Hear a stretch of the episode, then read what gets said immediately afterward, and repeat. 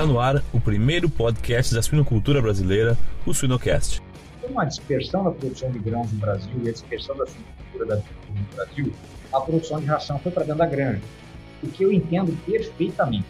É, é algo absolutamente razoável que quem tem milho aqui do lado do prédio de soja, provas faça ração granja. Se eu pudesse mudar um estralo assim, algo que eu acho, acho com certeza que transformaria a produção, era melhorar a estrutura de produção industrial de rações, ou seja, que a ração pensada, a ração produzida e a ração consumida, o gap entre elas fosse cada vez menor, porque hoje ele é gigantesco. É gigantesco. A ração pensada é muito ainda produzida, que é muito ainda consumida. Siga-nos nas redes sociais e Spotify para ter acesso a conteúdo técnico atual, de qualidade e gratuito. O cuidado, a atenção e a preparação são características fundamentais no momento da detecção de cio da fêmea suína. Por isso, a Vetoquinol está ao seu lado no caminho para o máximo sucesso reprodutivo.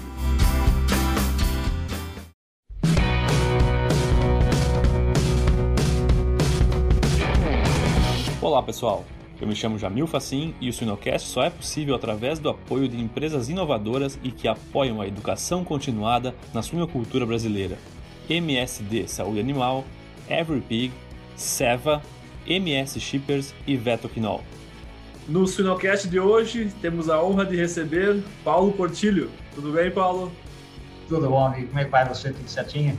Tudo certo, tudo certo. Paulo, muito obrigado por, por estar presente aqui conosco no Sinocast. É, é, realmente uma honra poder bater um papo contigo. É uma honra toda minha poder falar com você, com o pessoal que escuta os seus podcasts, o seu, seu YouTube. Para mim é uma grande satisfação é, poder falar contigo, uma grande honra ter sido convidado também. Agradeço pelo convite e pela oportunidade. Muito obrigado, Paulo. Uh, Paulo, para que, aqueles que não te conhecem, se tu pudesse contar um pouquinho da tua trajetória, como tu chegou até o dia de hoje? É comprido, hein? é, na realidade, minha família inteira é produtora de, de agropecuária, em agropecuária há várias gerações. Meu, meu tataravô saiu com Malecuia de Machado, em Minas Gerais, por parte de mãe, foi parar em São José do Rio Preto, no século XVIII. Foi o primeiro presidente da Câmara dos Vereadores de São José do Rio Preto, né? quando o Rio Preto se emancipou de Araraquara, por incrível que pareça. É, e lá ele começou a produzir café, e obviamente com alguma produção de leite, suíno, muito rudimentar, é claro. E a família embrenhou por esse caminho, e assim foi, e está até hoje. Eu tenho umas propriedades lá em Nova Granada, e, e Engenheiro Schmidt, que é da, da, de outros familiares nossos.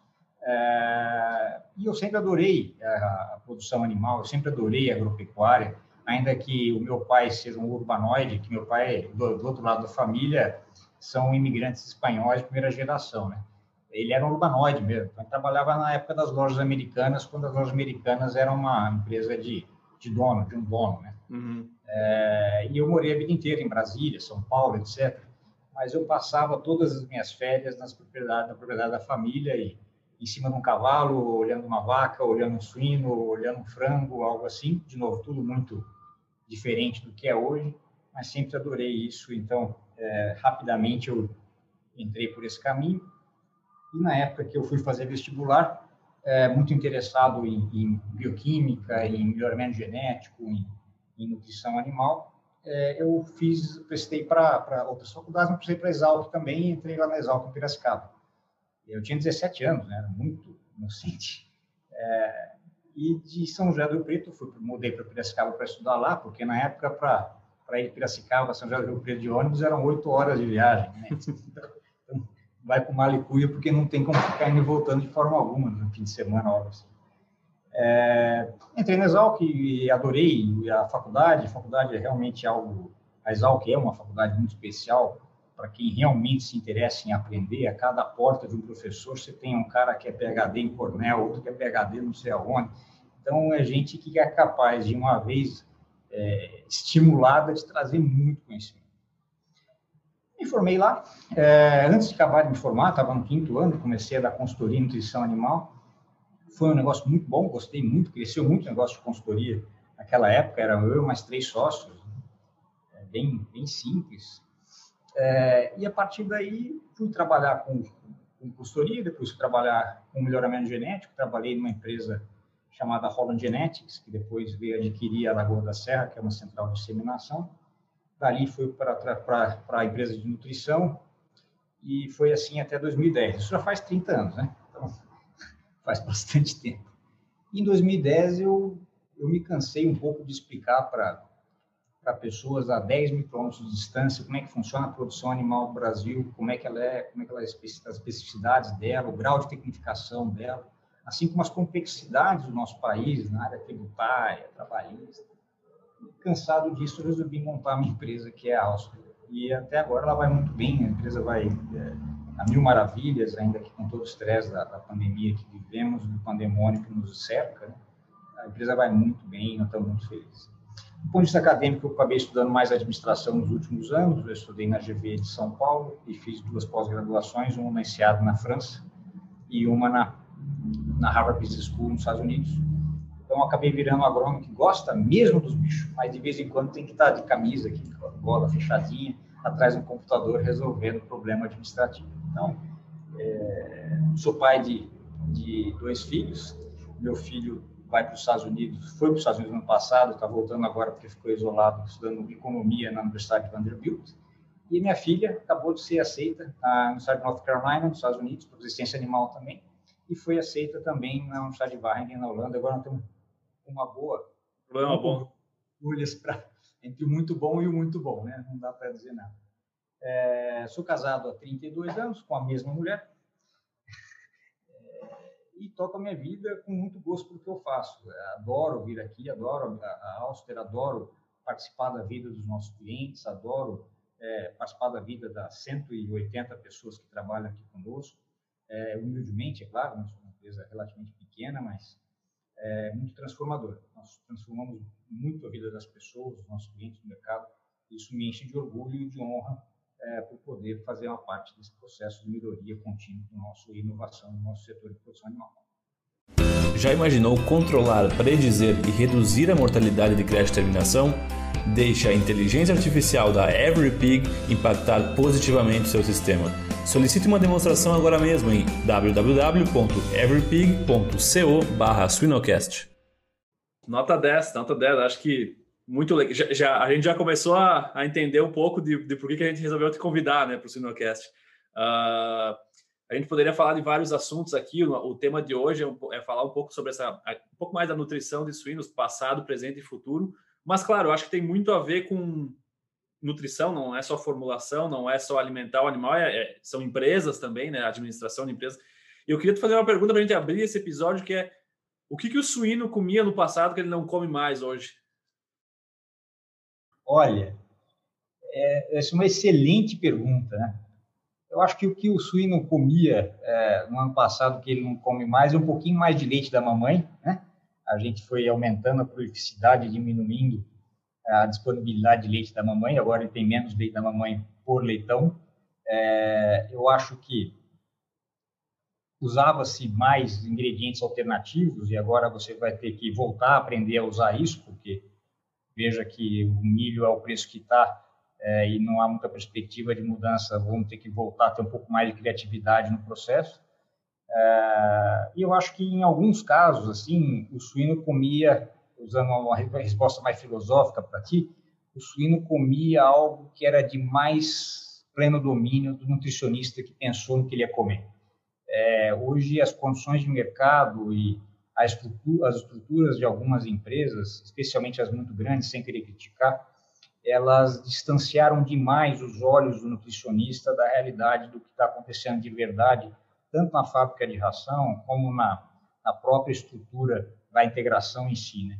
Então, eu acho que, que o que o suíno precisa comer mais não está comendo é, é, a proximidade de quem decide a formulação daquilo que, ele vai, que vai ser oferecido a ele. Quando eu comecei a dar consultoria na, na, na minha vida, a primeira coisa que a gente visitava, antes de pensar o que a forma que tinha, eram os animais, certo? É, eu não quero saber que forma você está usando de nada, é, não quero saber que nível você está usando de nada, mas eu quero ver todos os seus animais primeiro. É, tanto na parte de bovinocultura de leite, quando eu dava consultoria, como suinocultura, que eu não cheguei a dar consultoria, mas aprendi bastante depois, nós começávamos um processo que era sempre de trás para frente. Vamos ver como está o animal, como está o estercando o animal, como estão as fezes, como está a condição corpórea. Depois a gente vem para cá é, ouvindo o que os animais estão dizendo. eu acho que essa, essa, essa ligação, especialmente nas grandes empresas, de novo, não estou falando negativamente sobre elas, a natureza do, do, do processo, é, essa distância ficou muito grande. Então, o suíno parou de comer atenção, é, comer foco das pessoas que decidem como vai ser o trabalho é, junto à nutrição animal, o manejo, a sanidade e tudo mais. Interessante, interessante. É, essa questão do, dos, dos, ingredientes alternativos, eu lembro que acho que foi. Eu não sou tão velho assim, mas eu fui. Eu lembro que um dos meus primeiros congressos que eu fui quando eu estava na faculdade, ainda aí por 2007, é já faz mais de 10 anos. Eu lembro que tinham duas palestras sobre ingredientes alternativos. Eu fiquei pensando, mas o que, que, seria ingrediente alternativo, né? Não, por que, que se fala disso se, não, se nem é um, não é tão tendência falar disso. Eu acho que é cada vez mais a gente vai ter que pensar e, e, a gente vê realidades de fora. A abundância faz a gente não pensar, né? Mas a crise faz a gente começar a repensar algumas coisas. Se for, for pensar fora do país, né? A gente não tem. Se for pensar Estados Unidos, Europa, uh, o que se usa de ingredientes alternativos com, de maneira muito sábia, né? Eu acho que essa questão de maneira muito estratégica, né? Eu acho que é um excelente aprendizado em momentos como o que a gente está vivendo agora, né? Sim, sem dúvida. E, e de novo, são duas coisas que têm que caminhar juntas. O ingrediente alternativo, normalmente, ele tem menos estabilidade de composição, ele tem mais variabilidade de comportamento físico e tudo mais. Então, é, de novo, exige mais foco, mais atenção e, e, e, mais criatividade mesmo. Você tem que, às vezes, pensar fora da casinha. É, de novo, na terra do milho e da soja, nós vamos ter que reaprender ou, re, ou intensificar o estudo desse tipo de alternativa. Mas, de novo, é, é, é o ingrediente alternativo e o olho do nutricionista. Sem uma coisa sem a outra é, não vai dar certo. Quem já visitou uma fábrica de DGS sabe o que eu estou falando. Sai dali, não sai um produto, né? Sai em 50. Você tem que entender mais ou menos o que o cara está fazendo em cada momento. E, obviamente, milho, obviamente que milho tem muita variação de qualidade, mas nem próximo que existe do DGS, por exemplo. Cada vez que você passa por um processo, é, o, o, processo tem mais influência sobre o produto final. E aí, se chega lá no fim do fim do fim, depois que saiu amido, saiu glicose, certo? Pode ter muita coisa variável ali que você não, não conhece ou que não está levando em consideração. Interessante, né? Até porque no passado, o, o, quando surgiu, vamos dizer assim, o DDGS no suíno, se, o, o, o óleo ele entrava junto, né? Ele, e agora se, se extrai o óleo do, do DDGS e, e, como que tu vê o DDGS, o mercado no Brasil? Eu lembro que uma vez eu conversei com uma pessoa no Mato Grosso e eles me falaram que não, aqui a gente está até aprendendo um pouco a usar, estamos usando. Como que tu vê hoje essa, esse cenário no Brasil, Paulo? Eu tive o, o privilégio de ser aluno do Marcos Yankee e lá, né, em 1999, mais ou menos. É, sou bem mais velho que você, você pode ver. É, e recentemente, mais recentemente, 2013, se não me falha a memória, ele fez uma palestra muito importante para nós, dizendo que a nutrição, né, o alimento, vai ter que competir com combustível, vai ter que competir com fibra, né, para fazer roupa, tem que competir, tem, tem que com food e com feed, né? É, food, fuel, fiber, uh, food, fuel, fiber and, and feed. Então, quatro Fs. Né? E o DGS é, o, é o, exatamente um exemplo precioso de como um mercado influencia o outro. Se o petróleo continuar o preço que está, nós vamos esmagar milhões de toneladas de milho no Mato Grosso para fazer etanol, porque à medida que a gasolina sobe de preço, você aumenta a atratividade do etanol, seja ele de milho, seja ele de, de, de cana. É, então, tudo leva a crer né, que o mundo vai se recuperar economicamente mais rápido que o Brasil. O mundo é ávido por combustíveis. Então, é bem provável que nós tenhamos mais demanda por biocombustíveis, em função do aumento do preço do combustível fóssil, e isso vai aumentar o esmagamento de milho para etanol, para etanol, para, portanto, DGS como subproduto. É, e isso já está acontecendo. Nós temos vários clientes no Mato Grosso, é, nós somos muito presentes no mercado do Mato Grosso e vários usam corriqueiramente o DGS. O pessoal vai ter que aprender a usar cada vez mais longe. É, não tem jeito. É uma questão absolutamente natural. Isso para não falar do biodiesel, né? Hoje a inclusão é, é por legislação e certo ou errado, a gente está pegando óleo de soja que hoje custa R$ reais o quilo e virando biodiesel para vender na bomba a R$ 4,80, R$ reais o litro Então é antieconômico também, mas também aumenta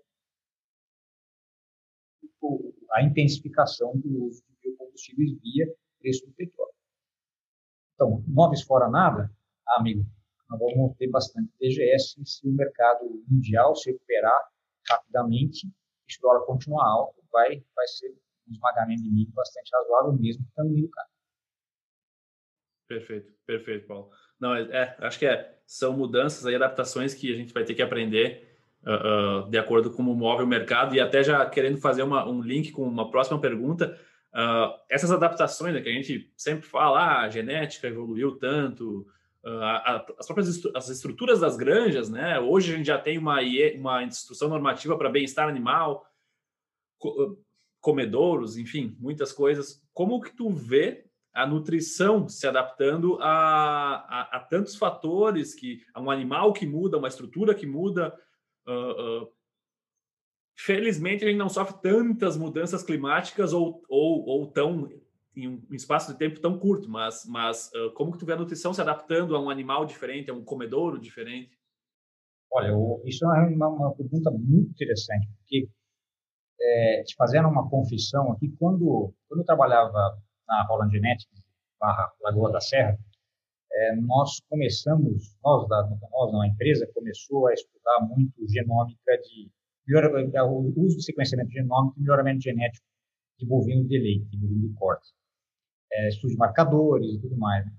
E, de repente, nós saímos de um processo que demorava entre 7 e 8 anos para ter uma avaliação genética de um reprodutor, um processo que vai lá no embrião dele e já seleciona os melhores dos, dos piores e já foca no, numa avaliação quase que puramente genômica do valor genético daquele embrião como um reprodutor futuro. Óbvio que isso já é usado em outras espécies também. Isso vem acelerando muito ah, o ganho genético, a progressão do ganho genético, a velocidade do melhoramento genético. Você sabe que quando a gente procura por alguma coisa genética que tem variabilidade, você aumenta a velocidade, você vai muito rápido, né? às vezes até rápido demais. Então, acho que o suíno hoje é, ele é um animal muito mais produtivo do que ele era. É, olha, as estatísticas de prolificidade são é, impressionantes, né? É muito mais exigente, é, que vai exigir muito mais do nutricionista e, da, e da, dos processos internos das grandes, é, e que, obviamente, vem até um cliente, vem até um consumidor que também é cada vez mais exigente. Ele quer um animal mais saudável, ele quer atributos diferentes de cor, sabor e textura. Ele quer cor, sabor, textura, bem-estar, emissão de carbono, é, e outros tantos atributos. Então, acho que a, a produção animal ela tem que, que se mover rapidamente, é, e a nutrição em especial, olhando esse animal que vem sendo melhorado cada vez mais rapidamente, e olhando o consumidor do outro lado, que vem se tornando cada vez mais exigente, procurando atributos distintos daqueles que a gente buscava, ganho, conversão e, e, e, e olha lá, né, é, alguns anos atrás, é, para que possamos continuar crescendo e continuar abastecendo o mundo. É, e temos ferramentas para isso, né? não temos conforto animal, não temos estrutura de cada vez mais rápida de análise química para determinar níveis nutricionais, de composição de matérias-primas, etc. Temos que usar essas, essas, essas ferramentas para andar um pouco mais rápido, fazer um pouco melhor, é, incansavelmente. Caso contrário, ou o suíno não vai ser bem atendido nas necessidades que progridem rapidamente, ou o consumidor não vai ser atendido nas suas necessidades cada vez mais sofisticadas, ou nenhum dos dois vai ser atendido e não estão perdidos. Boa, boa. Não, verdade, verdade. É, eu acho que uh, uh, também esse ponto que tu comentou da conversão, né? Uh, eu sinto, e esse é um sentimento meu, né? Não quer dizer que é a média do, do, dos veterinários ou tecnistas agrônomos, que às vezes a gente fica um pouco focado demais em ganho de peso e conversão. Às vezes até demais só em conversão, né? E quando, e quando a gente pode até extrapolar e ir mais a fundo, conversão calórica, eu acho que a gente pode, pode ter uma oportunidade muito grande de entender um pouco mais o sistema quando a gente sair dessa, dessa ideia, não, não, não, não basear as decisões somente nesses dois indicadores, sendo que a gente não tem nem praticamente nem tem o cenário que Estados Unidos tem de, de, de período curto ou período longo, né, que determina se o foco é conversão ou ganho de peso. Então, esse, acho que essa é uma grande oportunidade, sabe, de, de, de, de as nossas decisões ser muito baseadas no, no, no, na, no retorno financeiro, né, no, numa conversão ou, ou, no custo do ganho ou no, no, retorno sobre o investimento ou do retorno sobre o custo da ração, né? Acho que essa é, são, são coisas que a gente está indo um pouco atrás, né? Sem dúvida, né? Tem uma plaquinha atrás de você lá, Pork, né? É, eu, acho, óbvio, eu, eu, voto no mesmo, no mesmo partido mas nós temos que dar para o cara que vai comer o suíno ali um produto que ele se sinta confortável em consumir, não adianta. Então, é, sim, acho que ganha em conversão, conversão calórica, tem um milhão de coisas, até, é, vamos dizer, na Holanda é muito comum formular para redução de dejetos, né? É, ou redução da, de minerais em dejetos. Você tem um número lá, ó, quanto você vai jogar de dejeto no ambiente isso vai chegar aqui também, né? se não pela força diretamente ambiental, pela opinião do consumidor. Eu acho que o consumidor hoje ele, ele tem que ser atendido de outras formas. É, isso vai acontecer devagarzinho, mas vai acontecer. Obviamente, depende da renda da pessoa, ela é um pouquinho mais exigente em atributos não tangíveis.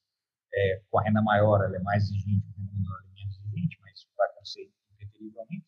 E nós temos que colocar diante do cara também um produto que ele sinta prazer em se alimentar. É, nós passamos, aí é uma coisa que eu sempre falo quando eu posso, nós passamos os últimos anos olhando assim, olha, como é que eu faço o suíno ideal para fazer salame e presunto? Ok, beleza, mas salame e presunto são produtos caros. Se você vai numa padaria aqui em São Paulo e, e pede para fatiar um salame, você vai pagar 150 reais o quilo. É, nós temos que também pensar no suíno para quem quer cortar ele, grelhar com, com sal. E, esse é o hábito do brasileiro de comer carne. Não, você é gaúcho, não tem dizer isso para você. É, quer fazer um gaúcho feliz, põe uma costela lá. Uma, faz uma costela de chão e é carne e sal. Óbvio que dá para fazer isso com suíno também, mas você pega um suíno que é tão magro que você pega o lombo, o lombo dessa largura aqui, tudo certo para fazer presunto, para fazer embutido, maravilhoso. Mas se você passar sal naquilo e grelhar, desafio alguém a comer, né? Então, nós temos que pensar nos atributos intangíveis para, poder sustentar até a reputação da produção animal. E a nutrição tem um pesadíssimo papel nisso, porque dá para economizar carbono nutrição um monte, dá para economizar fósforo nutrição um monte, fazer mais com menos e fazer com mais eficiência. Nós temos que pensar nos atributos tangíveis, o tipo de produto que a gente põe na cara do cara para ele comer. Se o cliente lá quer comer é, comer porco, né? É, grelhado é, numa chapa, nós temos que fazer o suíno que dê para ele grelhar na chapa. Não adianta a gente dar para ele é, o produto que ele não consegue processar da maneira que ele gostaria. É, e depois, alguém passar pelo lado do produto em si. Não adianta também pegar um longo desse tamanho aqui, né, que pesa X quilos lá, dessa largura, e dá para uma família de duas pessoas. Porque vai demorar mais ou menos uns três meses para ele comer aqui, aquele longo. Então, é, na suinocultura, especificamente, é esses atributos intangíveis, tangíveis e a apresentação do produto tem que melhorar muito. Eu, desculpa, é assim, de novo, não é uma crítica, não, não trabalho diretamente nesse mercado, mas eu sou consumidor. Se eu vou num supermercado aqui em São Paulo ou em Campinas eu vejo a gôndola de cortes de bovinos, tem lá, sei lá, 20 metros dos mais diversos cortes de bovinos. Eu vou no frango a mesma coisa, do sassami até o frango inteiro, você tem uma, uma diversidade gigantesca de cortes especiais. Você vai no suíno, você tem um pedaço de costela, um pedaço de pernil e um, um inteiro congelado. Estou é, exagerando um pouquinho, mas é mais ou menos por aí. É, e eu acho que isso pode ser um desafio muito grande no futuro. E, de novo, todo mundo alojando matriz, é uma, é uma crítica também, e todo mundo alojando matriz para fazer o mesmo tipo de produto. Então, eu acho que um pouquinho de é, exploração de mercados alternativos ou de atributos alternativos seria algo muito bem-vindo para poder é, aumentar o consumo de suíno e fazê-lo mais constante mais presente no estômago brasileiro. Sem dúvida, sem dúvida, eu acho que tu falou, nossa, é, falou uma coisa que é que eu acho que é chave, né? A, a, gente, a gente ficou fica muito preocupado com a conversão, né? Mas daí a gente tem uma ótima conversão e o produtor não compra o produto, né? É, não, tem que vender. Chega uma hora que alguém vai ter que comprar lá na ponta do supermercado. Não adianta. Ou ia falar, não, vamos continuar apostando em embutidos e cozidos. tudo bem, eu acho bacana vender carne de alto valor agregado num salame a 150 reais. Eu acho que a cadeia inteira ganha dinheiro, mas o potencial de consumo não vai ser grande num país que tem um PIB per capita de 8 mil dólares, certo? É, nós temos um limitante, né? não vamos conseguir vender muito, vamos dizer, aumentar o consumo, digamos, em 10 quilos por, por habitante ano via salame e presunto. Isso é, é, uma, é, um, é uma teoria de difícil execuibilidade. Nós vamos ter que dar carne fresca para o pessoal e, obviamente, com o preço do, do bovino a 300 e tantos reais a roupa, espaço econômico tem. Tem que ter produto também. Sim. Tenho que dizer que a BCS faz um excelente trabalho é, de, de, de, desenvolvimento de corte, de consumo, é, mas eu acho que isso tem que ser multiplicado por 10, sabe? Perfeito, perfeito. Não, sem dúvida, sem dúvida. Uh, uh, e, te, e, uma vez eu conversei com, com o Felipe Barbosa num outro episódio e ele comentou as variedades de, de só de salsichas e embutidos que, que existem na Europa. E se for pensar para Estados Unidos, tem uh, cinco, seis tipos de modelos de defumação diferentes para cada tipo de bacon. É, é, é isso, né? É, é, eu acho que é. E, e, outra coisa, né? A gente. É, o, o, embutido é um cobertor curto, né? Porque não, não faz uma pessoa gostar de carne in natura dando embutido com temperos excelentes, um gosto excelente. É, é, é muito nesse cenário, né? Sim. Então, e de novo, aí vamos lá, nutrição, qual, qual é o que, que, a nutrição tem que fazer? Tem, tem que colaborar com a indústria para produzir produtos específicos. É óbvio que você consegue, através de nutrição, mudar um pouquinho a, o tipo de carcaça, a gordura na carcaça. Óbvio, tem, tem que trabalhar mão a mão com o pessoal da genética, porque é, também não adianta colocar só gordura subcutânea, porque não vai resolver nada com a qualidade de carne. Mas é, que tem muita coisa para se fazer nesse campo e eu acho que nós temos talento como nação para fazer isso, para abastecer o brasileiro é, em substituição ao bovino que está ficando caro e o mundo inteiro em termos de qualidade sanitária, etc. Nós temos e, e eu brinco enquanto tiver 3 milhões, 3 bilhões, perdão, de asiáticos é, subalimentados e ganhando renda, é, nós temos bastante trabalho aqui no Brasil para fazer com produção de carne. Sem dúvida, sem dúvida. Não, perfeito, Paulo. Paulo, falando um pouco assim de, de, de, de safra, até tem algumas coisas que acontecem comparando o Brasil com outros países. Uh, por que, que, por que, que varia tanto, tirando crises e, e, crises hídricas ou problemas mais graves, por que, que o, o preço não só, não só da, do, do, da, do grão, mas digo de commodities em geral, por que, que aqui varia mais do que em outros lugares? É, nós temos no Brasil é, algumas diferenças muito é, profundas em relação aos mercados envolvidos. É, a primeira grande diferença chama-se câmbio. O câmbio é uma atividade primordial do ponto de vista de determinação de preço. Então, se você tem um câmbio que flutua muito, é muito é, confortável um trader, né, uma empresa gigantesca que compra milhões de toneladas de milho ou de soja, fazer uma posição futura, quando o dólar bateu lá 5,90, compra no mercado local, segura a posição futura lá em dólar e ele arbitra o, o lucro dele é, na compra física. É, então, como essas oportunidades, como, como tem um câmbio muito volátil, é, a, a, o papel do intermediário, do trader, né, no mercado de grãos no Brasil, é mais intenso do que ele é na formação de preço do que ele é em outros países. Como nos Estados Unidos, provavelmente não tem variação cambial porque eles estão em dólar, né? As flutuações são maiores. Então, quando o preço, quando o dólar dispara, o cara sai vendendo posição de milho, né? E vai comprando no físico, ou comprando opções em reais e vendendo opção lá no, dólar. É, e aí o preço fica determinado antes do cara colher o grão já. Essa é a primeira variação. A segunda variação é que a logística interna do Brasil é um caos, né? É, assim, você tem o grande consumo de milho, vamos pegar o milho como exemplo, está no sul-sudeste, a grande produção está indo para o centro-oeste, e pegar um caminhão lá em Sinop para vir até é, Santa Catarina é, com milho é um custo extremamente grande. Então, isso também atrapalha a fluidez do mercado. É, e a terceira coisa que, que atrapalha muito é o fato de que grãos no Brasil têm acesso a qualquer lugar do mundo. Se você produz milho no Brasil, se quiser vender para qualquer planeta, desculpa, qualquer país no planeta, você vai ter o teu milho recebido, tua soja recebida.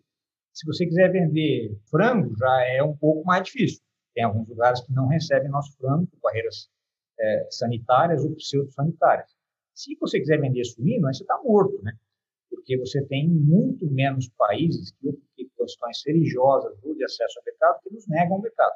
Então, enquanto grãos, é, vamos dizer, milho soja, vão para onde quiser, faz posição futura, e o cara consegue arbitrar câmbio muito rapidamente, no frango isso já é mais difícil, porque alguém do outro lado da linha tem que concordar em comprar, e no suíno ainda é mais difícil, porque não há tanto acesso ao mercado internacional do ponto de vista de alternativa de clientela.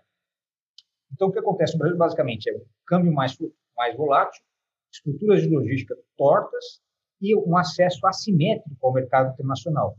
Enquanto grãos têm acesso praticamente pleno, é, frango tem acesso mais restrito e suíno, então, é extremamente restrito. Né?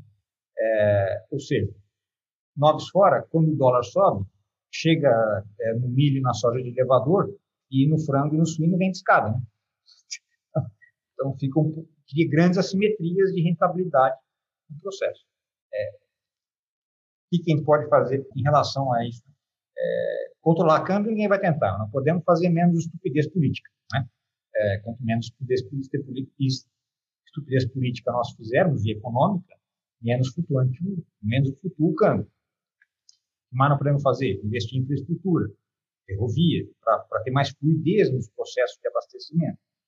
É, e a terceira coisa que temos que fazer é bater no Ministério da Agricultura, no Itamaraty, e falar, pessoal, temos que, que abrir acesso. É, mesmo que a gente hoje, eu falo assim, hoje a possibilidade do Brasil vender suíno para o Canadá, vai, que é um absurdo, né, não vai chegar. É, é, a possibilidade é zero, tudo bem, mas o mundo muda. Se a gente conseguir acesso ao mercado canadense, tem que vender uma carcassinha por ano, isso certifica e te dá uma imagem diferente em qualquer outro mercado que você queira atender. Então, temos que batalhar por acesso ao mercado. Se fizer essas três coisas, a volatilidade da, da rentabilidade do fundo do frango ou do ovo, quer que seja, diminui muito. Caso contrário, tenho que aprender a apertar o cinto aqui. É, de vez em quando, como diz o outro, é correr atrás dentro da trincheira, né? deixar as bombas explodirem para depois tirar a cabeça assim e olhar, bom, agora dá para começar de novo e a volatilidade da rentabilidade vai ser muito grande. Às vezes você ganha 100 reais no fim, depois você devolve 100 reais um mês, ou menos dois meses dele.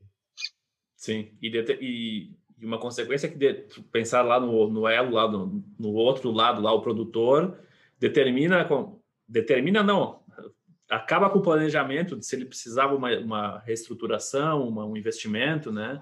Então, a, a, uma coisa que é uma, uma dúvida minha, tu acha que se a gente tivesse mais planejado o volume produzido, a, a, a, as ideias de o que, que, vai ser produzido, não sei, periodicamente, uh, ao invés de que hoje, hoje qualquer pessoa que tiver um, uma área de terra pode produzir milho e, colo e coloca no mercado, né? Isso, querendo ou não, é um exemplo pequeno, mas inter, é, interfere na demanda, né? Uh, tu acha que isso pode ter alguma interferência? Eu acho que, que quando quando qualquer agente econômico tenta é, brigar contra o mercado, e vamos dizer, no caso de milho e soja, brigar no mercado mundial, você tá, não tem acesso a qualquer lugar, quando você muda oferta ou demanda, você tem que agregar oferta mundial e demanda mundial, é, é, muito difícil que uma iniciativa de, mesmo que uma iniciativa coletiva de milhares de pessoas, transforme o mercado da noite Muito difícil. É, o que acontece, sim, são as assimetrias. Né? Vamos dizer, o dólar subiu. Eu vendo milho amanhã eu vendo frango daqui a um mês e eu vendo suíno daqui a um ano. Aí, isso é que a coisa realmente complica um pouco. E também, não vou entrar em detalhe econômico, tem o mercado de milho é um mercado perfeito. É, oferta e demanda determinam o preço, ponto, acabou, não tem conversa. O mercado suíno está longe de perfeito. Ele tem muito mais influência de é, oferta e demanda do que qualquer outra coisa. Entendi, entendi. Não, perfeito, perfeito. Mas eu acho que ah. regular não funciona. Só para agora, regular não funciona. Temos que uhum. resolver as questões basilares. Então, por que, que o câmbio brasileiro é volátil? O câmbio brasileiro é volátil porque nós temos uma economia pouco previsível e nós temos um setor público patológico. Então, é isso que pode o câmbio ficar volátil. Não tem nenhuma outra coisa além disso. É dívida pública né, que, que mata o nosso, nosso real. É, infraestrutura e transporte. É, é, outro fator? É. Então tem que resolver infraestrutura e transporte. Não tem dinheiro para fazer isso, vai ter que achar uma maneira de financiar ou fazer via privada. É, e a terceira coisa, de novo, acesso ao mercado. Se resolver essas três coisas, por bem e por mal, bem por mal, não esqueça disso, porque também quando cai a, a transferência maior, é, nós vamos ter rentabilidade mais volátil do que aquela que seria razoável. Sim, sim. Não, perfeito, perfeito. Uh, Paulo, falando um pouquinho mais agora da, da nutrição em si, da alimentação de suínos mais para o futuro. Uh, vamos finalizar o presente assim. Se tu tivesse uma varinha mágica hoje, uma coisa possível de acontecer, né, uh, a, a, ser aplicado na, na, na, suinocultura no âmbito nutrição, o que, que, que desejo tu realizaria com essa varinha mágica? Caramba, hein? Essa aí você pegou de calça curta. Olha, eu acho que uma das coisas que. Vamos lá. A nutrição, a produção de rações no Brasil nasceu aqui na região de Campinas, né? uma série de empresas aqui, Purina, Primor, etc. Isso eu era muito pequenininho, mas eu lembro. É, e era uma produção industrialmente bem estruturada. Né? Fábricas, para aquele momento, para a década de 70, 80, fábricas bem estruturadas, bem montadas, etc. É, com a dispersão da produção de grãos no Brasil e a dispersão da suinocultura da agricultura no Brasil, a produção de ração foi para dentro da granja. O que eu entendo perfeitamente. É, é algo absolutamente razoável que quem tem um milho aqui do lado e o farelo de soja 20 provas faça ração na granja. Se eu pudesse mudar no estralo, assim, algo que eu acho, acho tenho certeza que transformaria a produção, era melhorar a estrutura de produção industrial de rações. Ou seja, que a ração pensada, a ração produzida e a ração consumida, o gap entre elas fosse cada fosse menor, porque hoje ele é gigantesco. É gigantesco. A ração pensada é muito da produzida, que é muito diferente da consumida. E como lá o animal cada vez mais exigente, etc., ele é mais sensível a essas variações. É, então, essa é a primeira coisa. Falar assim, puta, organiza as fábricas de rações dos nossos clientes, de uma forma ou de outra.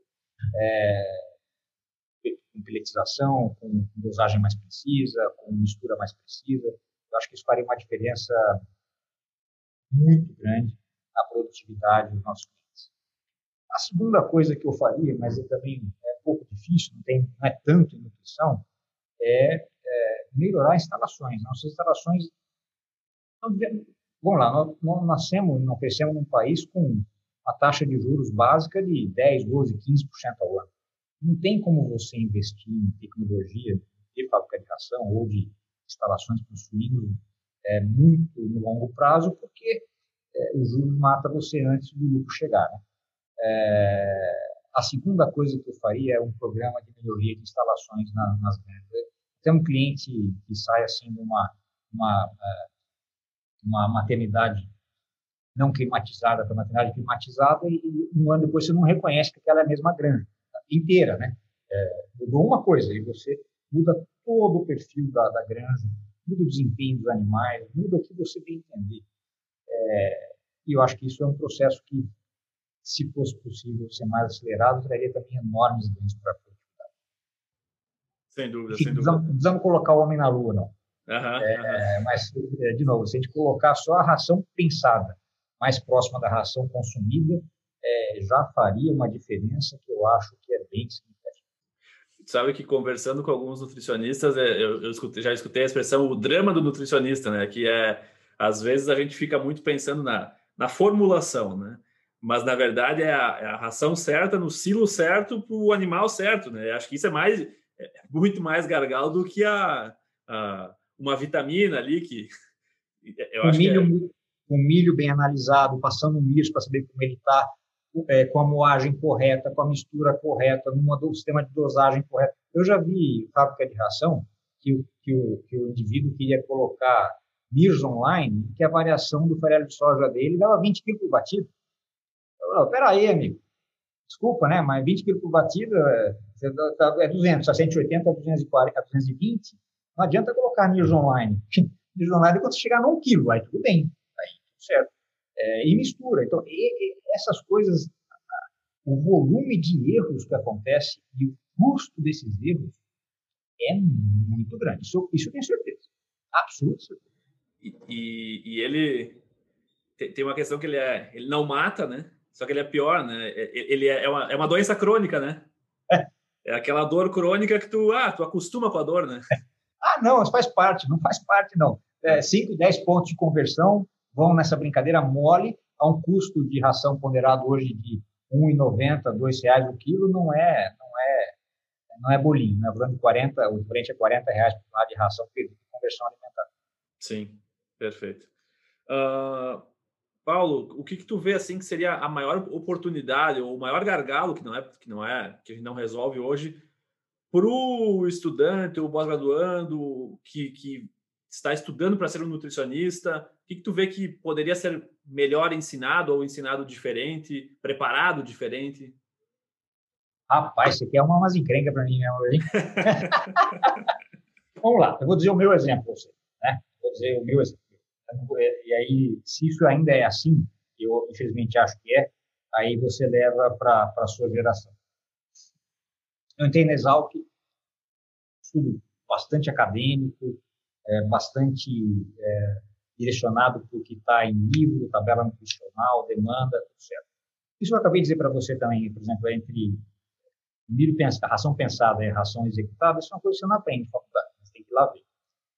E eu saí para minha para minha carreira e eu acho que tive uma carreira razoavelmente bem sucedida. É, e assim, um belo dia, alguns anos atrás, eu liguei para alguns ex-professores e falei, professor, é, poxa, eu, eu me sinto em débito com a universidade, porque eu aprendi muito aí, fez uma diferença na vida gigantesca.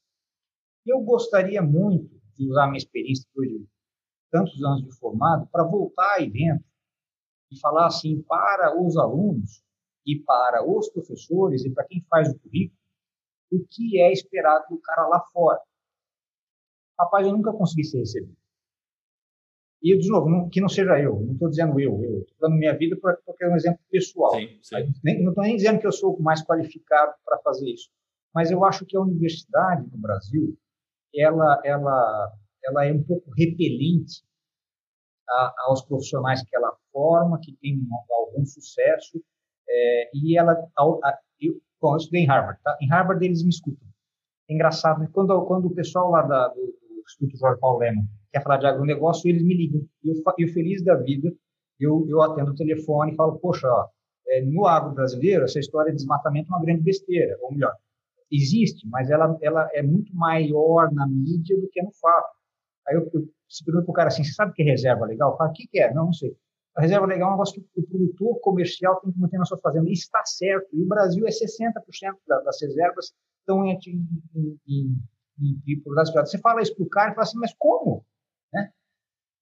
E aqui a USP não, não dá muita bola porque um cara que saiu. Então, o que falta muito, na minha opinião, é pedir para quem saiu e teve alguma experiência lá fora que contribua para a formação do currículo, que contribua para alinhamento de expectativa. É, não adianta estudar a, a, influência da lisina reativa é, na digestibilidade do milho em porcas lá. Não adianta você focar só nisso se o indivíduo não fizer aquele papelzinho de trás para frente que ele puxou lá no começo. Olhar o esterco, as fezes, olhar o animal, olhar a condição corporal, olhar a fábrica de ração, olhar a ração planejada. Não adianta ser nesse ponto. E não estou dizendo que não é importante, estou dizendo que não adianta fazer isso sem fazer todos os demais é, pré-requisitos para você chegar no ponto onde a lisina reativa na ração da porca lactante vai fazer alguma diferença na formulação.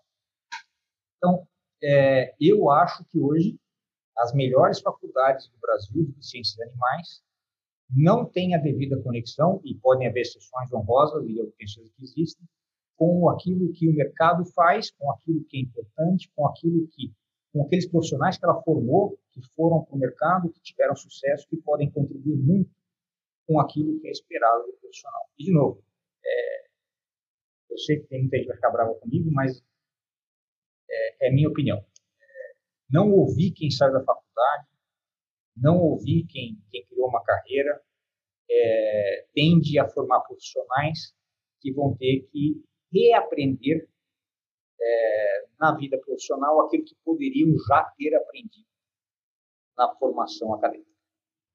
Onde, onde que eu assino, Paulo? Eu, eu, eu, concordo muito com o que tu comentou e, e, e eu sinto isso porque ah, a gente trabalha com, com uma educação continua, continuada à distância, a gente tem os cursos, podcast, e às vezes a gente sente isso dos alunos procurando, sabe? Não, eu, eu, eu fiz as disciplinas tal, tal e tal, mas eu não sei como é que é que a coisa roda, não sei o que, que acontece. Estou aqui uh, na frente do sistema de formulação, não tenho a menor ideia que eu tenho que fazer para onde começar. Ou, ou, ou, ainda, isso seria um, uma conversa super longa, uh, esse currículo não está desenhado para as coisas. Né?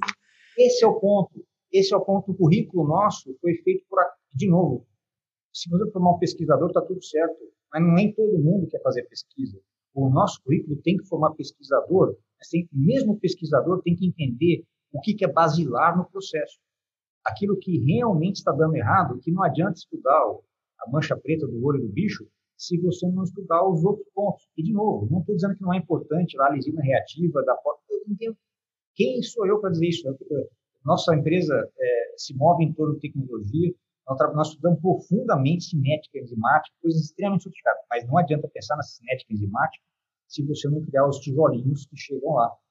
É, e isso as pessoas não dão Sim. a devida atenção, na minha opinião. Não, perfeito, perfeito. Essa visão de aplicabilidade ela é muito importante. Essa é e, e, e, o timing, né? O estado da arte, o timing da, daquela ciência, se ela está num momento que ela vai agregar, né? Sim. Quando eu cheguei no primeiro ano da faculdade, eu vivi produção animal desde que eu me conheço por gente.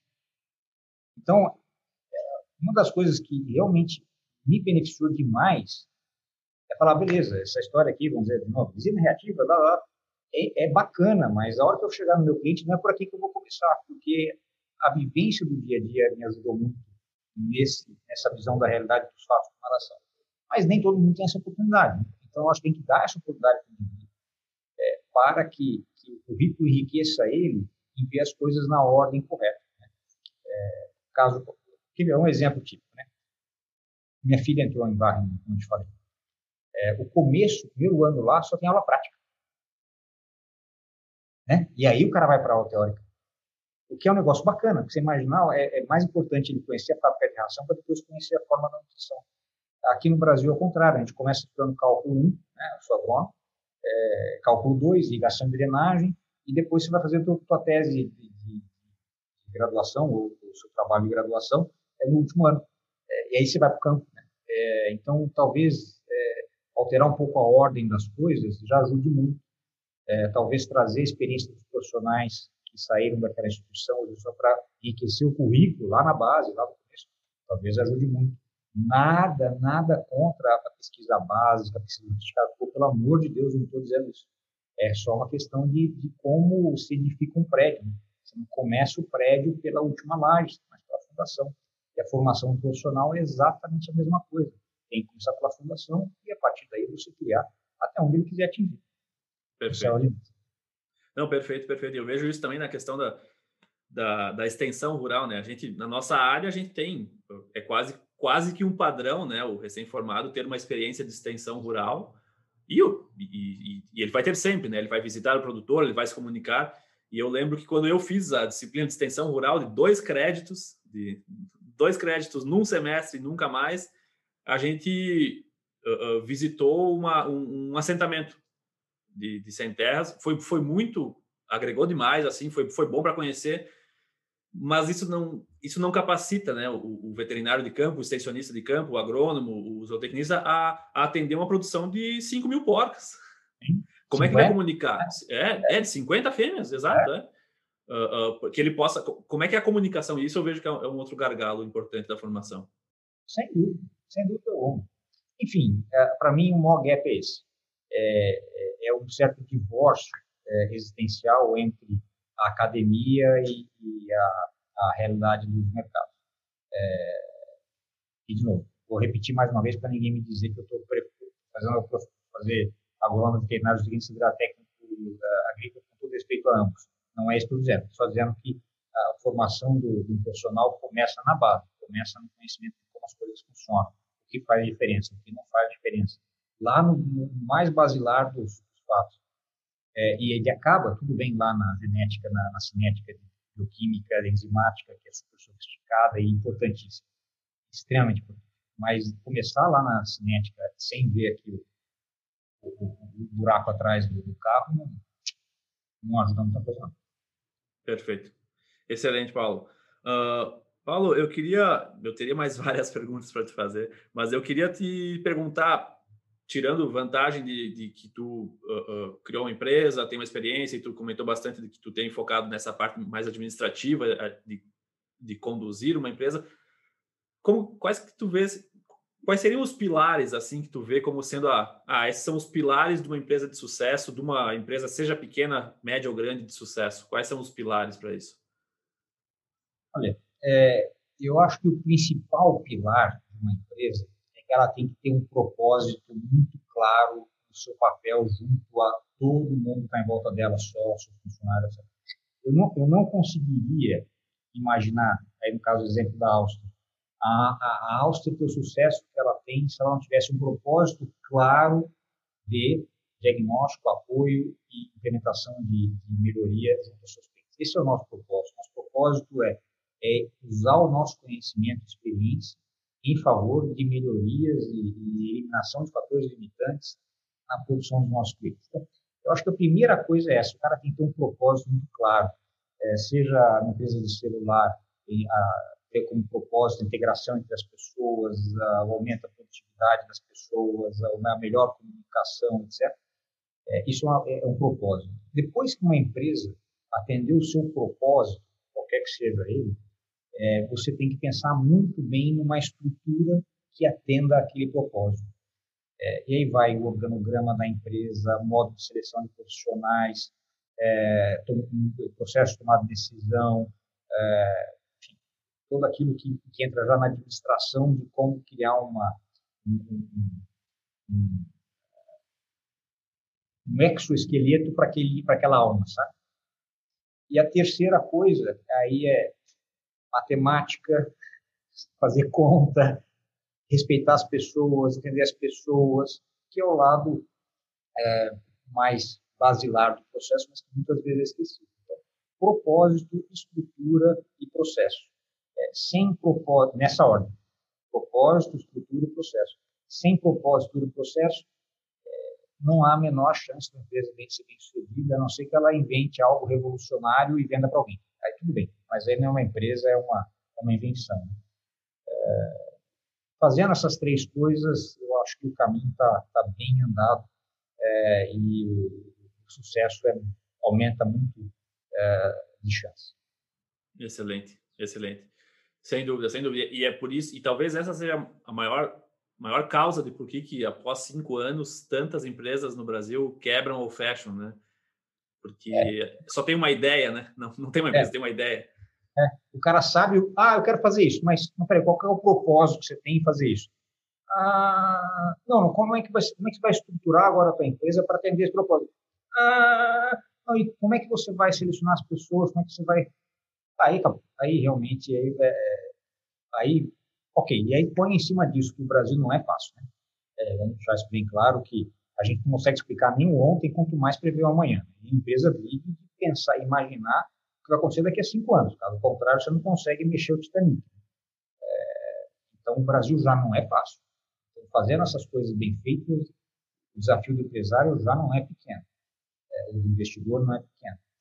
É, e se fizer meio mal feito, meio mambembe, então, aí eu acho que, que explica, acho que 65% das empresas fecham em alguns anos, não lembro exatamente o tempo, mas é uma, uma grande maioria, acho que são três anos, dois anos, coisa assim. Aí é realmente difícil. Eu acho que o brasileiro tem um espírito de querer empreender. Né? Mas, mas até para isso tem técnica.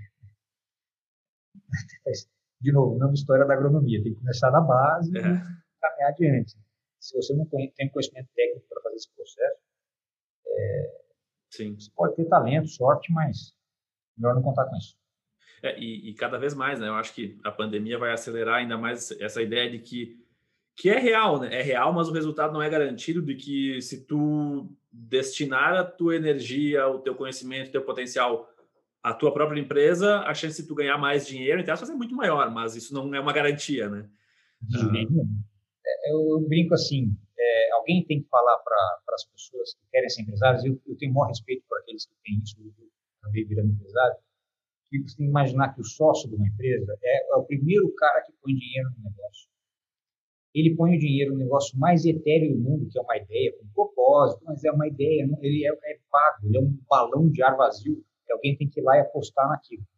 Depois que você monta a empresa, compra, faz a fábrica, compra matéria-prima, paga imposto, paga o salário, paga tudo. Depois, talvez, você receba lucro. É, então, você é o primeiro a colocar o dinheiro no negócio. Você é o último a tirar o dinheiro no negócio. E você tem que ter muito, muito domínio desse processo como um todo para você ter a menor chance de tirar um real do lucro depois. Então, é, na cultura brasileira, nós não entendemos muito bem empreendedorismo, né? Não entendemos que o empreendedor é um cara que, que, ah, o empreendedor gosta de correr risco. Olha, só ele vai para o cassino se ele gostar de correr risco. O empreendedor, ele apenas entende um negócio, entende um processo, o bom empreendedor, um pouco melhor do que a média, e ele tem que correr algum risco por isso, sabendo que ele é o primeiro a correr o risco e o último a ter benefício. O benefício pode ser grande? Pode ser grande mas dada a estatística de sei lá quantos por cento das, das empresas fecharem em um, dois anos, é, o sucesso é exceção. De novo, não quero desanimar ninguém, é, mas é melhor pensar em fazer antes de pegar o, a casa do papai e uh, o carro, vender e colocar numa ideia, depois descobrir que, que é o último da fila que é você que vai ganhar o dinheiro, não vai receber de volta. É muito ruim essa sensação. Perfeito, perfeito. Já pensou estar no top 1% da suinocultura? Acesse academiasuina.com.br e invista no seu conhecimento. Paulo, a gente faz algumas perguntas no final dos nossos bate-papos para que é uma, duas perguntas em comum para todos os entrevistados. A primeira é uh, se tu pudesse me recomendar dois livros, um da nossa área, o agronegócio, a suinocultura, e um nada a ver com, com produção. Poxa vida, hein? É, eu vou começar pelo de trás para frente. O primeiro livro que, se eu, se eu fosse, eu acabei de aprender a ler, se eu fosse ler um livro que me fez alguma diferença, dado o contexto da, da época, da ética e, do, e dos momentos da, daquela, daquela época, eu leria, leria O Príncipe de Maquiavel. E eu depois faria a releitura dele uma vez por ano, por cinco anos. Considerando a ética da época, a moral da época, era uma, era uma, uma maneira de pensar diferente. Um, um príncipe que chamasse seus duques para um jantar e matasse todos eles para ganhar poder era algo absolutamente natural, né? E não estou dizendo que é natural, mas era eticamente aceitável na época. Retirando esses, esses, esses pedaços um pouquinho mais é, diferentes da ética moderna, da moral moderna, é um livro que vale a pena ler. São 100 páginas e, e não mata ninguém. É, na literatura, é, Grande Sertão Veredas, é um livro que mudou minha vida.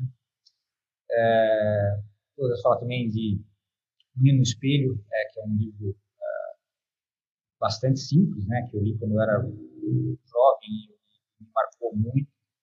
É, Vanessa de Bagé é muito bom também. É bom. É Você é gaúcho, deixa eu puxar um pouquinho do seu lado aí da, da, da geografia. Mas eu, esses são livros que me vêm assim à, à cabeça.